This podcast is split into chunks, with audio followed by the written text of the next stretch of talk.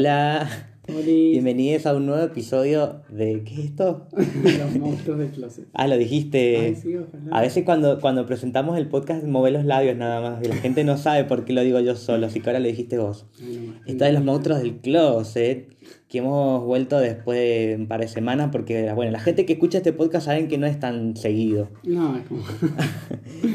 Yo soy Cero. Yo soy Tincho. Ah, no, sí, no, presentate. sí, sí, tenemos un invitado.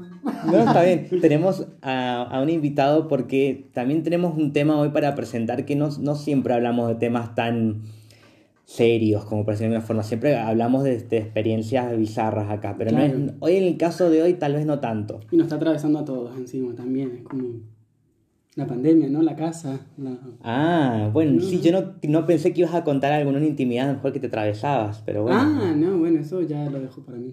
Ah, no. No, bueno, sí. Tenemos un invitado que se va a presentar. Hola, soy Ges. Y vamos a, a empezar. Perdón, me trabé.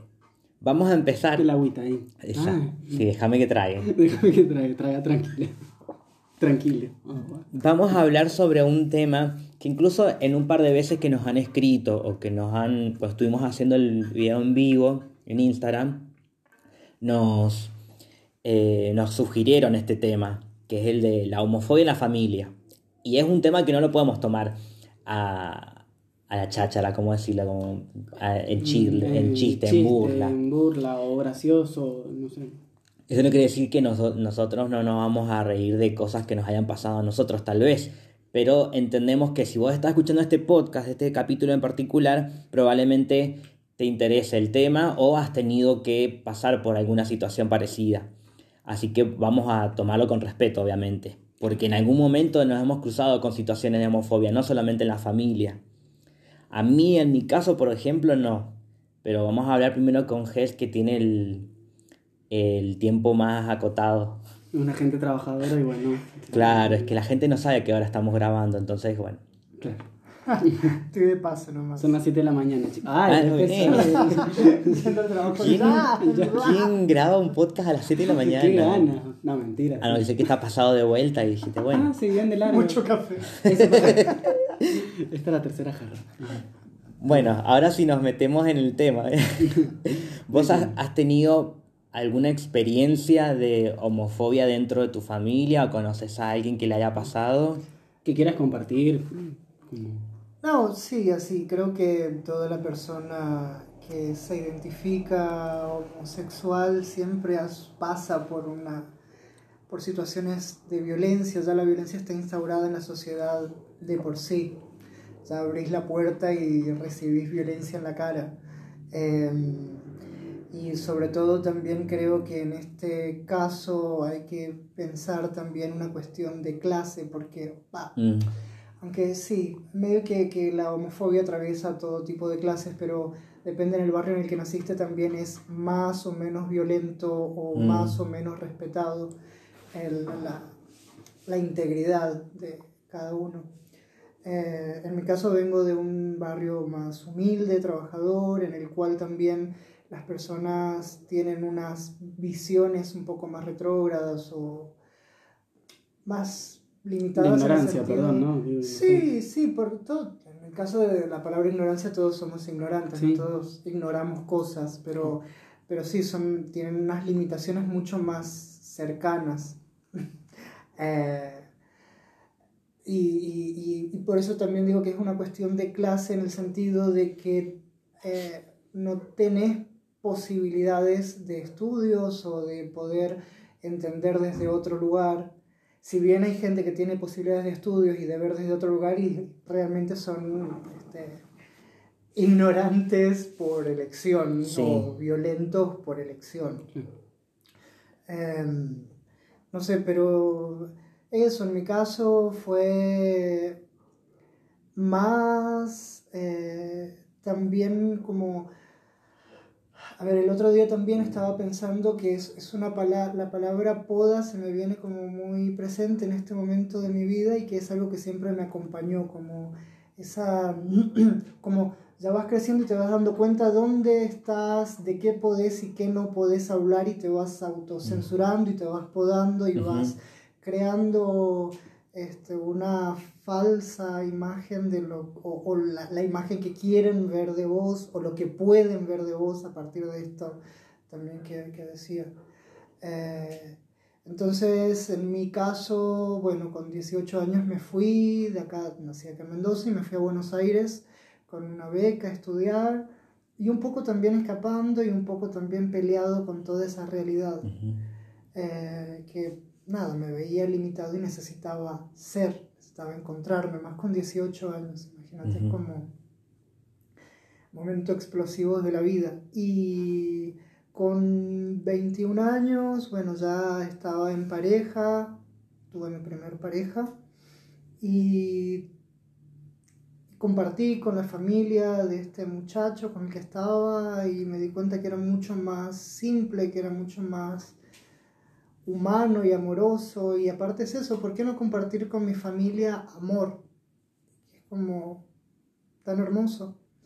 Y tuve la necesidad de decirlo y compartirlo con mi familia en una de esas vacaciones que pasé, ese verano que pasé.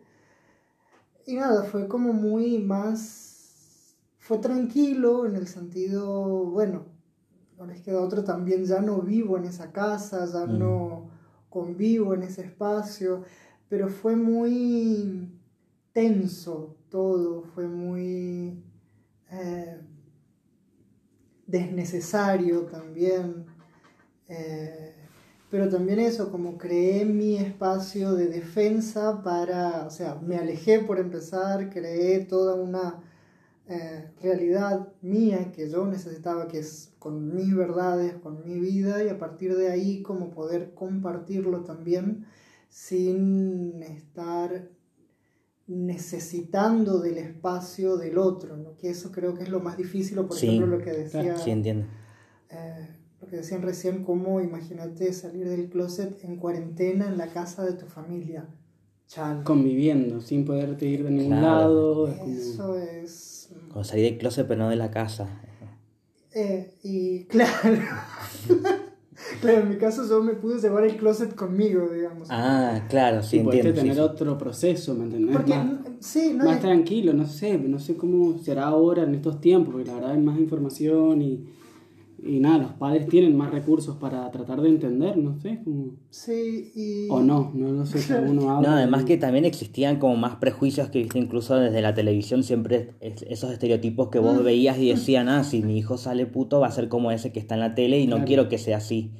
¿Sabes qué se me viene a la mente? No sé si se acuerdan la familia de... No, ¿cómo era? Familia del Menuto, no me acuerdo. Como el que pasaban los días domingo, era Franchella. Ah, Sí. sí. Que eran los domingos, lo pasaban Sí. y había un gay de la familia, Yanola. Dios Sí. mío, qué ganas de prender fuego la Sí. televisión. Bueno, y ahí ellos se criaron con eso, imagínate lo que ellos piensan de lo que es. Boludo, era muy fuerte. ¿Y te acordás de Uguarana cuando tenían, en qué programa era, en Ropeportones o en Petardos, ese tipo de Uguaraña. Programa? Uguaraña. Sí, no, no. que no, era muy no. violento el personaje, porque la gente lo único que podía pensar era, bueno, el único gay que hay en la televisión, Como Eh, referente, digamos. claro, lo ves así, imagínate Es desde alguien que es gay. constante. Vos siendo gay y ves algo así, decís, bueno, yo que no puedo evitar ser como soy, no quiero mostrarme al mundo realmente como soy porque veo como la gente se burla y que me van a tomar como en chiste o para, o para que se para peor. Incluso que ese personaje me acuerdo que en un momento se casa con una mujer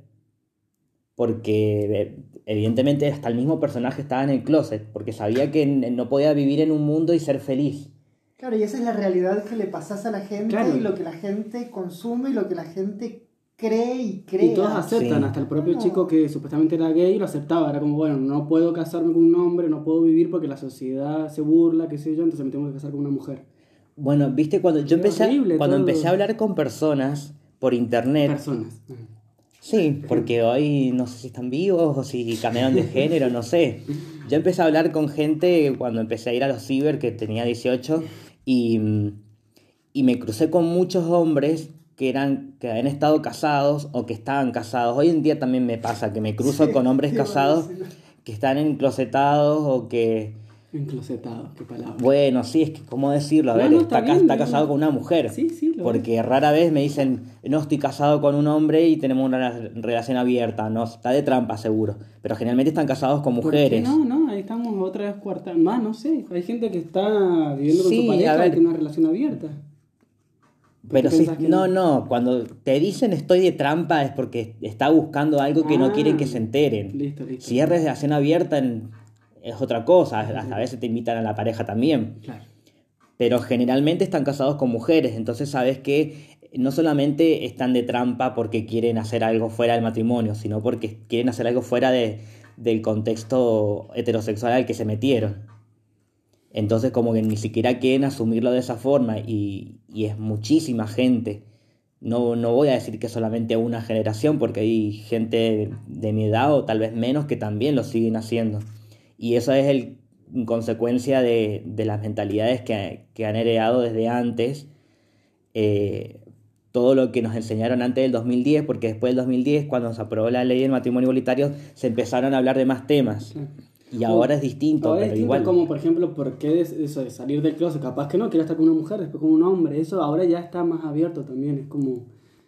Se está casado Sí, con una qué mujer, sé yo, pero tal vez sea bisexual, Claro. qué sé yo, pero me refiero a que el hecho de estar de trampa Yo creo que hay es que la ponerse en idea, el tiempo ¿viste? que estamos también. Digo yo, si vamos a hablar del tema. Pienso, no sé. Hoy en día. A ver, yo no lo digo para juzgar. No, no, Porque no. probablemente, a ver, esa persona le puede estar pasando mal, puede ser una familia religiosa o, o qué sé yo, usted puede tener miles de razones. Nunca voy a juzgar a alguien porque esté en el closet. Me refiero al hecho de estar de trampa. Mm. Porque vos estás, en- entendé que estás con otra persona. A la otra persona también las estás haciendo sufrir. Sí, ahí ya entraríamos en la responsabilidad afectiva también, ¿no? Que es un concepto Mm. más también contemporáneo después también del 2010. Claro. Ujú. Eh, que, que es eso, es tomar también responsabilidad no solo de lo que vos estás haciendo, sino de las personas que estás eh, involucrando. Ujú. Porque en el momento en el que te vinculas con alguien ya estás, ya es parte de tu vida, ya es parte de tus decisiones. Entonces, ahí ya es otro juego. Sí. Por eso, eh, por lo menos a mí, a mí no me pasó de que en mi familia haya sentido en ningún momento algún contexto de violencia por, por ser gay. ¿Ibas a decir Pero sí. Así te las manos frías. Ah, sí. Eh, pero sí me doy cuenta, no, no, por eso no quiero decir la palabra violencia, pero sí me doy cuenta de que incluso yo, por estar encerrado en un contexto heteronormado, tuve que aprender muchas cosas fuera de mi familia y de a poquito las voy metiendo porque sé que por parte de, no sé si es- tiene que ser responsabilidad, pero por parte de mi familia tampoco hubo una búsqueda de información para entenderme a mí o para poder acompañarme. Perdón, pero para mí eso ya también es violencia, por más que no lo entendamos así. Me parece que hay violencia en el momento en el que vos estás compartiendo con alguien y no podés ver la realidad del otro. Es violento porque te estás vinculando desde una falsa percepción, o sea, desde una percepción solo mía, solo de lo que yo quiero ver desde mi heteronormatividad. Entonces, como que no hay ningún tipo de corrimiento o de opción a otra cosa. Y Claro. eso es violento.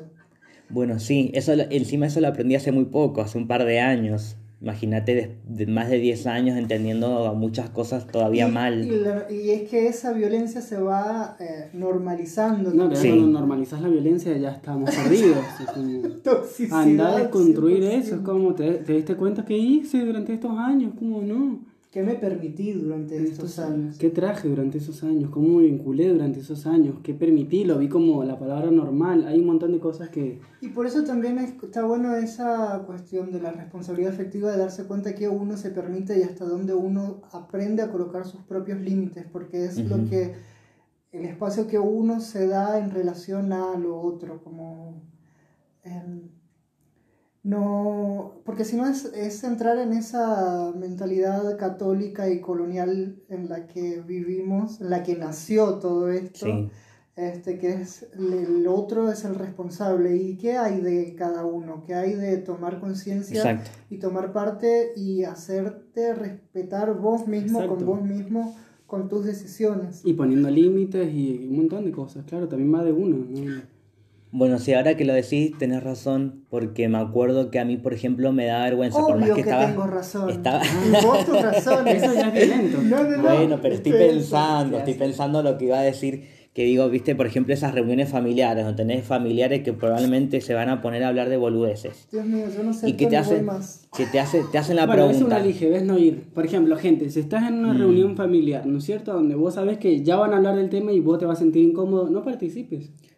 Y, y si te preguntan, Bueno, pero a ver, decirles, ¿me a esto No voy. quiero por esto. En, hubo momentos en los que yo directamente pre- prefería hacerme el hétero para que no me preguntaran. No, sí, te entiendo. Por más que yo estaba sumido, porque dije, no Sí. tengo ganas de que empiecen discusiones que tal vez na- nadie me vaya a defender. Y era yo contra todos. Y, y lo hice por mucho tiempo. Y eso no es que haya Claro. vuelto al closet. Era como diciendo, me da paja tener que dar explicaciones que en realidad no tendría que estar explicando. Y son momentos que tal vez ni siquiera tenés herramientas en ese Claro, Sí. momento. en ese momento. A mí me pasó cuando me fui a Buenos Aires, tenía 18 años, diciéndome heterosexual, cuando sabía que no lo era. Pero también era una realidad que yo había asumido y me la había creído, porque lo que crees vas creando. Es como Claro. para defenderte. Sí, y a su vez eso, como te crees tanto ese personaje que ya sos ese personaje. Mm. Y ya dejaste de ser lo que realmente naciste y viniste a hacer y viniste a trabajar. Me parece. Sí. No, sí, te, te reentiendo porque me pasaba eso. ¿Vos en algún momento sentiste que ese personaje se fue? Claro, lo dejé, le abrí la mano y le dije, vuela, corazón, sé libre. No te veo ve". más. Yo le era una patada en el culo, pero bueno, sí. No, con amor. No, Con no, amor no, sí, sí, es algo entiendo. que yo vestí, es algo Claro, que fue yo- algo parte tuya también. Exacto. Y- Y, y, y, y sobre todo es eso, como si querés eliminar la violencia, primero está bueno eliminar la violencia de uno. Sí. Sí. Y de uno para con uno, como en dejar, soltar el chicote que te dieron cuando naciste y de las autoexigencias y de Y tener que formar sentir parte- culpa. Sí, eso, y tener que formar parte de algo que tal vez no es esa realidad y tal vez tu realidad está más al frente en el tiempo y tal vez todavía no está el contexto para, para vos, entonces eh, hay que seguir trabajando y hay que seguir en lo que uno está haciendo y más adelante llegará. No. O hasta uno mismo, lo que uno se permite también. Es como. No sé, no autocastigarte tanto. Es como. Estás metido en esta sociedad de mierda, por decirlo así. Es como. Somos parte de esta sociedad. de mierda, claro. integrante de esta sociedad. Claro, soy parte. Entonces, a mí me voy a contar una experiencia que me atravesó muy fuerte, que la tengo muy marcada. Fue como. eh, a mí me pasaba, bueno, yo salía de trabajar, trabajaba en un shopping y bueno, para mi ex pareja me pasaba a buscar y como una chica, una compañera del trabajo, como yo no podía hablar muchas cosas, eh, por eso mismo, ese miedo al prejuicio, a que no te aceptaran, eh, todo, todo es un círculo muy enfermo. Entonces era como, necesitaba hablarlo con alguien lo que me estaba pasando porque era cada vez que yo acercaba a esta chica porque quedaba de pasado para mi de pasada para mi casa, eh, la chica le empezó a gustar mi ex y fue como, ¿qué hago yo con esto? Porque, ¿cómo le digo? Y me cité y con quién no hablé, con mi mamá. No se me ocurrió mejor idea que hablarlo porque eh, como vivía con ella, vivíamos los dos solos y le conté lo que me estaba pasando porque la verdad, y su respuesta me, me dejó como, mm, a veces no te, no te esperas lo que puede llegar a pasar, uno se encierra mucho con todo y no ve a su propia familia, por eso a veces hay que animarse, no lo sé cómo te puede ir, no lo, na- nadie lo puede saber, pero yo lo cuento de mi experiencia y lo dije a mi mamá y me dice, nada, más simple como lo que es, decirle que es tu novio y ya está, me dice. Como Mariano dice que andas ocultando, que andas mintiendo, me dice. Y ahí yo me quedé como helado y fue como... Lo hice, lo, obviamente que lo apliqué porque no podía con la situación y, y nada, mi experiencia después fue como muy graciosa porque nos reíamos del tema y era como uno a veces se encierra tanto en uno que, que no es todo como uno piensa. No se lo digo como... Bueno, pero vos habías empezado con esa actitud porque probablemente vos sabías que todo lo que te podía venir encima si, si pasaba lo contrario, porque tuviste un buen Claro. resultado, pero si hubiera pasado lo opuesto, No, hubieras, claro, hubieras dicho, uy, yo sabía que iba a pasar esto, que se iban a enterar en mi laburo, que me iban a mirar raro. Era un montón yo". todo. Igual era un sabes montón. que ahí también me parece que va un poco, está muy presente todo una, un vínculo con cómo nos vinculamos con la frustración y con las expectativas que nos colocamos. Entonces también eso habla mucho de la autoexigencia que uno se pone en pos de esto que decíamos recién, cómo integras la sociedad. Claro. Y esto que te hacen creer también de cosas y roles que necesitas cumplir Sí. y vos te exigís para encajar al máximo. Ay, sí. Y cuando te das cuenta, nada, estás frustrado, estás viviendo una Mm. vida que no es tuya, una realidad que no te corresponde y, y- y te pasan esas cosas. Claro. Como no, no te das el lugar, no te, eh, eso, no te das el lugar Y básicamente. aparte hasta un vínculo tan cercano como es la familia, imagínate. Si no te puedes vincular bien con tu familia o a tratar de entenderte y a hablar, ya no sé qué te queda para afuera. No, no, no quiere decir que la familia sea lo más importante, porque hay vínculos más importantes que fuera de la familia. Amigos, pareja. Sí, a veces familia que, que el- por diferentes razones en la familia que vos consideras es personas que elegiste, que vos elegiste que estén en tu Y es tu familia. en Claro, tu familia no es familia la que te... El que te- No, sí, de, de sangre es una cosa y también tenés, qué sé yo, te puede pasar también con tu familia a la que le puedes decir tu grupo de amigos Claro. y que también te puede pasar este tipo de cosas. Eh, a mí, por ejemplo, me pasó, tenía un grupo de amigos que se fue disolviendo porque se pusieron muchos en pareja y estaban como eh, con sus responsabilidades. Seguimos en contacto, pero no teníamos las juntadas que teníamos antes. Además, era, teníamos 20 años, nos juntábamos a escuchar Linkin Park, era como, era otra cosa, ¿viste?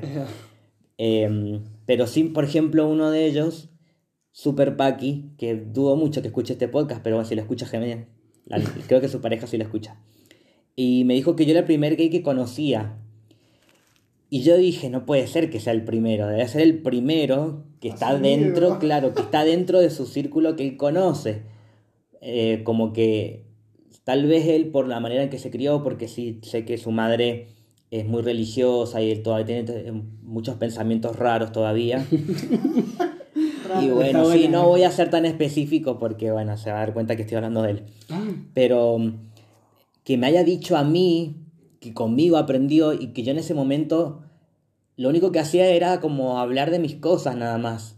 Cosa que también yo aprovechaba mi grupo de amigos porque, eh, porque mi familia no hablaba de estos temas. Bueno, claro, Ya hace, hace dos años que empecé a hablar, por ejemplo, mi hermana es psicóloga y recién hace dos años empecé a contar cosas de cuando yo conocí a alguien o qué sé yo. imagínate. Y era porque nunca se había dado esa charla en la que hoy en día, por ejemplo, ahora no tengo problema. Pero fue como que yo también tuve que empezar a animarme porque no sabía qué reacción iba a tener. No, igual es Porque no- antes no tenía Pero- nada de pero reacción. Ya te lo permitís también. Tiene que ver con eso y por eso también yo contaba esta, esta experiencia en lo personal y también es eso, es esa frustración, es esa...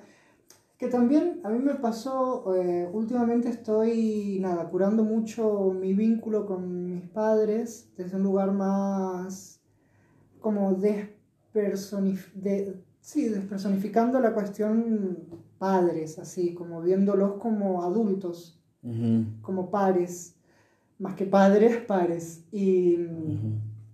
Y, y esa, eso que decía, como ese nivel de exigencia para ser acepto por ese grupo de pertenencia al cual ni siquiera te sentís parte, pero que tenés que rendirle cuentas ya de por haberte dado la vida, por más que uno no pidió nacer, pero... ¿Cómo, cómo ¿Quién te estás haciendo? pediste nacer? No, bueno, viste que tampoco pedís cuando nacés que te, que te asignen tu género por, por la genitalidad que tenés. Entonces son, son demasiadas cosas. Pero mi pregunta que te iba a hacer es cómo estás haciendo eso que estás contando. Eh, Con tus pares, eh, con tus con padres. mis padres, Sí. sacarle la D, ¿no? Es que claro, es eso. es- Uy, mira, me acabo de dar cuenta, sacarle la D. Yo no soy de ellos, estoy... Es pa- pares. Son mis pares. Wow. Chicos, Estoy haciendo ¿cuándo, catarsis. sí, ¿cuándo hacemos el próximo podcast? Qué bien. Claro, son mis pares. Eh, y entonces es eso también. Me parece que en el momento en el que empecé a verlos así, también empecé a sacarle un montón de peso y empecé a, a mí a sacar un montón, montón de peso. Y tal vez ellos no entiendan algunas cosas que yo les digo. Entonces a, eh, a veces ya mm, he optado por no decir, sino hacer directamente. Bien. Eh, y en ese hacer se va compartiendo. Y en ese compartir se va diciendo naturalmente o va surgiendo. Eh, porque también eso me ha, por ejemplo, esta vez cuando entre comillas gigantes salí del closet, como no, No heterosexual, digamos. Claro. Sexual, lo que sea, digamos, pues no heterosexual, lo que ellos esperaban. Claro. eh, Nietos esperaban. Ah. Sí, todavía pueden tenerlos igual, ¿por qué no? Obvio. Eh, se No es el me- momento para esa Se te fue, conversación. se te fue el... Perdí el hilo. Cuando saliste del closet, entre comillas. No, sí, me iba Eso para, otro lado, pero Ah. se me perdió la, De tus pares. el, carri- el cartel. No, ah, sí, eso, que cuando hablo con ellos es esa cuestión también de mm, que tal vez no es, o, o les da un bugues en la cabeza como que se quedan y no entienden qué es lo que está pasando y no tienen por qué entender porque no es lo que ellos eligen también. Entonces es tal vez viendo, es tal vez en el compartiendo, es en el cotidiano que las cosas suceden. Y es en ese momento en el que tal vez cae una ficha o tal Mm. vez no, o esto que decía, tal vez sea más adelante, Mm. tal vez sea en otro contexto social, en otro avance en el que cae la ficha. Y ahí también no te... Esa es otra cosa, que no te corresponde hacerla entender a nadie, porque el proceso de aprendizaje es muy personal, es muy... eh, nada, es como la, la, la, la, la- cómo, cómo te autopercibís, cómo, cómo vivís la experiencia. Ujú. Y, y, y eso es muy personal de cada uno. Exacto. Y no dejar de compartir, creo yo lo que a mí me queda, Sí, por ejemplo, es eso, sí, no dejar de compartir sí. porque esa persona no entiende, porque sentís que no te... No dejes No, de compartir de no sos última. mientras- Nadie para hacerle entender nada a Mm. nadie. Porque Cada capaz uno que te quiere hacer entender. ficha en el momento que le cae, en el momento que le, lo, lo necesite. También eso, porque ahí si no seguís exigiéndole al otro lo que vos te estás exigiendo, que ya te pusieron de antes, como una rueda enferma que... Claro. ¿Cómo hackeas ese sistema? Bueno. Eso es lo importante, hackear el sistema ahí, cortarla. Porque entraste de vuelta, si estás Y tratando de... claro. Claro. No, además tampoco llegar al punto de que si vos decís, bueno, yo ya me asumí, sé muchas cosas que antes no sabía o que probablemente me enseñaron mal, pero tampoco yo tengo la obligación o la, la- la- el derecho a, a ir contándole a todo el mundo a mi alrededor cómo tienen que eh, percibir las cosas, porque, porque por más que esta- estaría buenísimo, porque es una manera de educarles, pero si no están dispuestas esas personas a, a- a entender lo que vos entendiste, también se merecen el respeto tuyo, decir, bueno, quieren quedarse con su ignorancia, que se queden. Obviamente. Pero por lo menos cuando hablen conmigo o cuando yo tengo, quiero hablar de mis temas, que lo acepten con el mismo respeto que yo estoy teniendo, cosa que mucha gente heterosexual o heteronormada no tiene en cuenta, que creen cuando te dicen, eh, yo no tengo problema con los gays, pero que delante mío no hagan nada. Y bueno, pero a ver, Bueno, eso pasa, es por como, es- es contradictorio porque me estás pidiendo que yo no sea yo mismo delante tuyo y yo no te puedo pedir lo mismo a vos. Y eso vos nunca lo vas a entender. Y es como, bueno, yo no me voy a limitar, discúlpame, yo no me voy a limitar a, a- a no hacer nada delante tuyo, Chupame bien la... Ah, claro. Literal. Mm, Literal. pero es una manera también de defender eh, lo, que, lo que estás pensando y lo que decís, porque decís, no, bueno, está bien, no los quiero molestar. Bueno, pero ya sé la cantidad de veces que tengo que ver yo a, a- los colectivos, a, a- gente transando, niños que sé que nunca los trajeron consensuados al mundo. Y bueno, y esa es, esa es historia de, de Paqui. Y yo no hago lo mismo a eso. Yo no voy con mi homosexualidad molestando en el micro. Sí, no, y también es, es eso que te decía, como ahí es donde yo también elijo dónde ir, dónde Ujú. compartir o no. Ujú. Bien. Digo, hay, hay una frase de la genial Nina Simone que dice, si no hay más amor servido a la mesa, parate y andate. Mm. Entonces es eso, es como qué compartís y qué tenés ganas de compartir y qué te exigís compartir, con quién querés compartir. Exacto. Es como eso, aprender a también mirarse a uno, qué quiere, Mucho amor propio también. un poquito más. Y normalicemos no querer a familiares. Ah, ¿Por qué no? no, sí, es que te exigís cuesta, mucho, te exigís cuesta, mucho pero claro, la a eso íbamos de tu que- mamá o de tu papá, porque es tu mamá o tu papá y tiene ese, ese poder, esa figura de poder, basta, que no saquémoslo de sean tus ahí. padres, que sean tus padres. Claro, velo como una persona. Claro.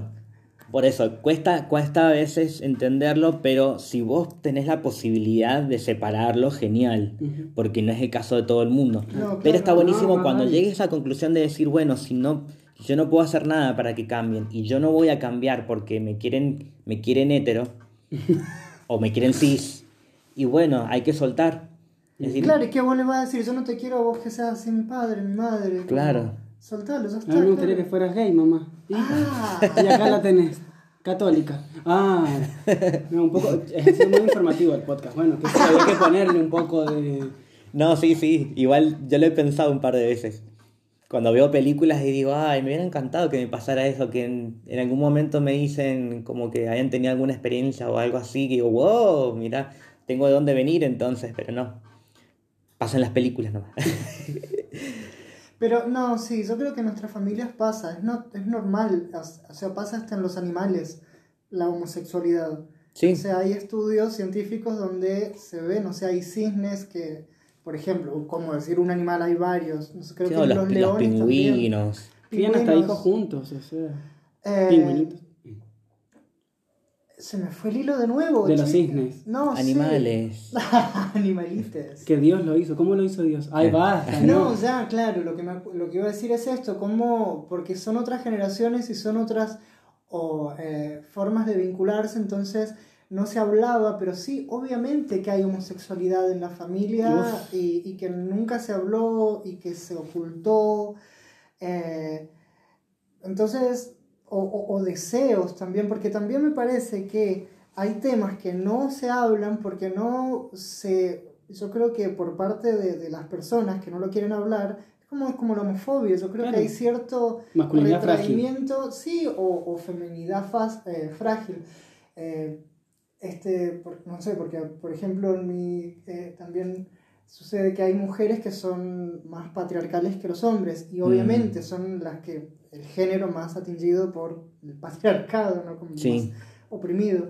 Eh, en- entonces esto es como entender que tal vez no quieren hablarlo porque tal vez tienen deseos reprimidos y no saben cómo tocar el tema. Exacto. Entonces es como mucho más complejo y mucho más eh, abarcativo de lo que uno tal vez cree o espera de que puede llegar a pasar. Pero nada, me parece que es, eh, la, la genética es ancestral, inclusive, o sea, traemos un montón de información. De hecho, Sí. yo trabajo con terapias eh, orientales y, y eso se, se entiende también que eh, las enfermedades, ¿viste esto que dicen como una enfermedad genética, como que una, una enfermedad hereditaria? Sí. Pero también las enfermedades son cómo te vinculás, porque es eso, o sea, uno, eh, cada órgano tiene energías y, y se manifiesta según el pensamiento, según las emociones, y se va trabando un órgano, un riñón, un hígado, un páncreas, y tal vez porque te vinculás de la misma manera o repetís ciertos padrones, patrones Sí. que, que tu familia, y, es eso, es como aprender a observar un poco Sí. más observar y observarte y salirte de esa burbuja y, y no, es Es Más complejo, pero es más fácil de lo que parece. No, pero desde un punto de vista muy claro, me gusta porque cuando empezaste con la, la frase de Nina Simone, me pareció como una buena forma de dejar como una moraleja el capítulo. Eh, y también yo creo que si están escuchando este podcast, o sea, si no lo están escuchando, no están escuchando, pero me refiero que si llegaste a este punto del capítulo eh, y necesitas un poco más de información o querés hacerle escuchar esto a alguien, tranquilamente compartan o escríbanos por arroba monstruos del closet, tenía que hacer la publicidad obviamente, pero es una forma también de empezar a meterse en ciertos temas que decís, tal vez si te da vergüenza, por lo menos vos, este podcast lo puedes escuchar con auriculares y después de esto puedes entrar a Google y buscar información o escribirnos. Claro. Eh, y es en- completamente entendible la vergüenza porque no es porque vos quisiste, es porque algo te pasó. Pero a partir de ahí puedes hacer mucho. Eh, y hasta se me fue ocurriendo cómo se puede llamar este capítulo. Mm. Más o menos, ¿viste? Como algo así como eh, todos tienen un, un muerto en el closet. Bueno, acá literal. Lo, podemos ir por ese lado. Eh, no sé si quieren decir algo más. Creo que se dijo todo. se dijo todo y yo hice terapia me cayeron fichas yo estoy Yo hecho. yo Ah, bueno, joya. Ah, Bueno, mejor entonces, va más barato que hacer terapia esto. siempre hablar. Bueno, Ah, está cuando quieras puedes volver al podcast a hablar más de otros temas. Si querés, estamos buscando a alguien que nos cuente sobre mm, eh, salud sexual, de cómo limpiarse bien y esas cositas. ah ya Si no, alguien escuchando también puede invitarlo ahí también, o si conoces a alguien, pero estamos ¿Cómo buscando el tema. un dumbito premium Claro, y- Yo no le había puesto ese nombre, pero bueno, es, buen- es bueno saber, ¿viste? Y le ponemos la, la carita del elefante chiquito, Dumbito. Ah, no, mentira. Bueno, ahora sí ya terminamos. Pues si no empezamos a hablar y, y cagamos todo el audio. No, igual está bueno tener capítulos así en los que no estamos todo el tiempo hablando de estereotipos que, que son medio jodidos hablarlos porque no es que nos burlamos, es como sacar los trapitos al sol y Mm. también eh, hablar de, desde adentro. eh, está bueno tener capítulos como este. Mm. Así que bueno, Bueno, no, no, yo no, no tengo más nada para decir, me gustó mucho. Yo tampoco, despedimos? sí. Nos despidamos. Nos despidamos. Hasta el próximo episodio que no sabemos cuándo será, pero quédate escuchando. Eh, yo soy Cero. Yo soy Tincho. Yo soy Gess. Y esto fue Los monstruos del closet. Closet.